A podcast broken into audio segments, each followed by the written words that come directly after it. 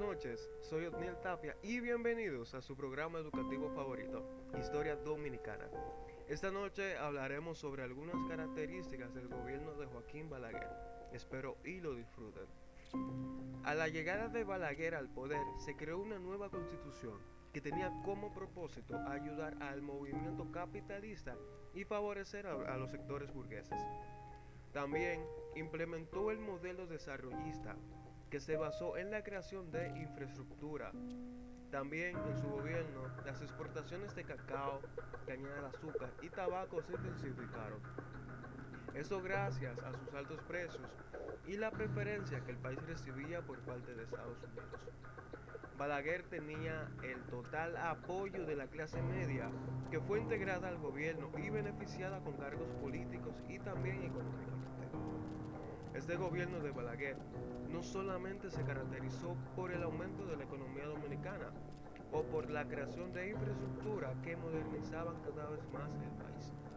Este gobierno principalmente se caracterizó por la violación de los derechos civiles. Esto creó una serie de conflictos en todo el país.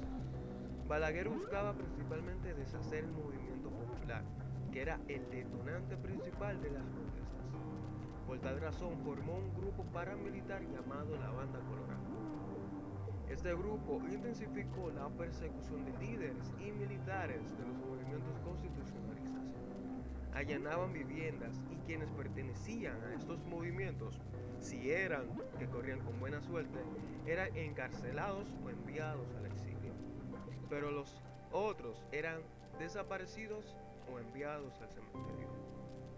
Fueron muchas las víctimas de dicho gobierno.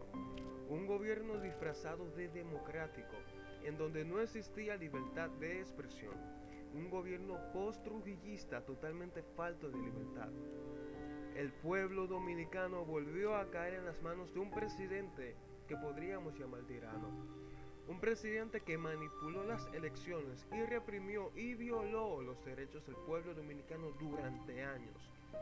Un presidente que durante su gobierno hizo del terror el pan de cada día. Para terminar, quisiera mencionar una frase de Juan Prieto Sánchez que dice, no hay peor error que el silencio, por eso chilla. Es mejor ver el fin de pie que vivir de rodillas.